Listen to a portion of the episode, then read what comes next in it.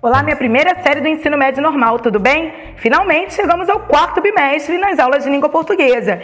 E no podcast 16, iremos aprender sobre a escrita e a oralidade. Então vem comigo, eu sou a professora Débora Freitas e estou acompanhando seus estudos. Bora aprender!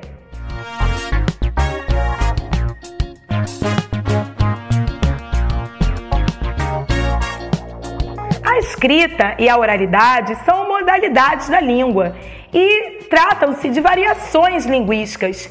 Entre elas, há várias diferenças que precisam ser respeitadas na sua utilização. Comumente fazemos uso dessas variações sem percebermos essas importantes diferenças e a forma mais apropriada de utilizá-las. É sabido que quando estamos em uma roda de amigos, entre familiares, entre pessoas do nosso convívio, em lugares mais informais, tendemos à utilização da linguagem coloquial, com marcas da oralidade, como né, tipo assim, aí cara, aí mano. E na maioria das vezes isso é comum. No entanto, se estamos em uma apresentação escolar, em uma conferência, em um seminário, em uma entrevista de emprego ou até mesmo prestando vestibular, a linguagem culta, a norma padrão da língua, logo entra em cena. Por isso é tão importante que saibamos reconhecer a distinção entre oralidade e escrita e respeitarmos os seus limites. Porque, por exemplo, utilizar né, entendeu? Tipo assim, não dá, né, mano, para utilizar no texto escrito, combinado?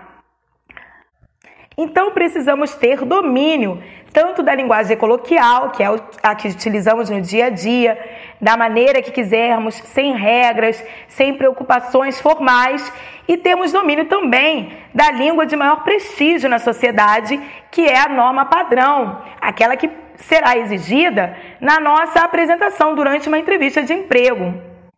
E da qual, se não a utilizarmos, sofreremos um preconceito linguístico. Uma importante diferença entre a oralidade escrita é que na oralidade, na fala, nós não podemos voltar atrás daquilo que não gostamos de ter falado. Podemos até utilizar recursos corrigindo o que realmente pretendíamos dizer, mas não existe uma borracha para apagarmos ou rebobinarmos a fita, não é verdade? Então, a oralidade ela recorre muito ao improviso. Já a escrita, ela, ela pode ser mais elaborada, porque o escritor tem mais tempo de produzir o seu texto, de pensar nas palavras mais adequadas para emitir a sua mensagem. E ele também tem o recurso da borracha, não é verdade?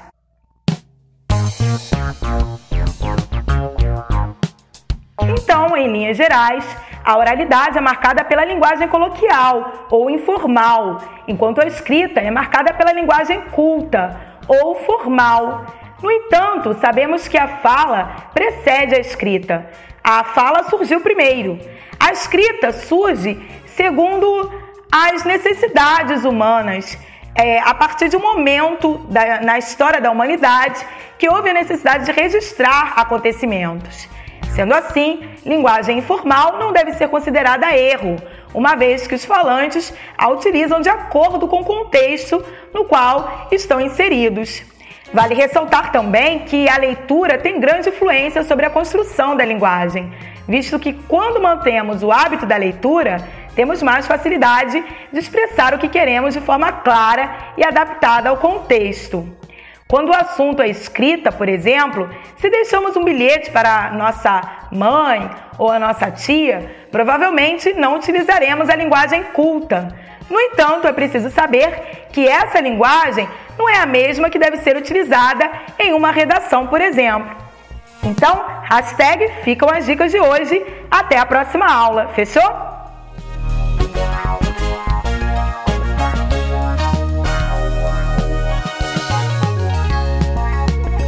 Que fique claro, mais importante da diferença entre oralidade e escrita é percebermos em qual contexto vamos usar a linguagem coloquial ou a linguagem formal, tá certo?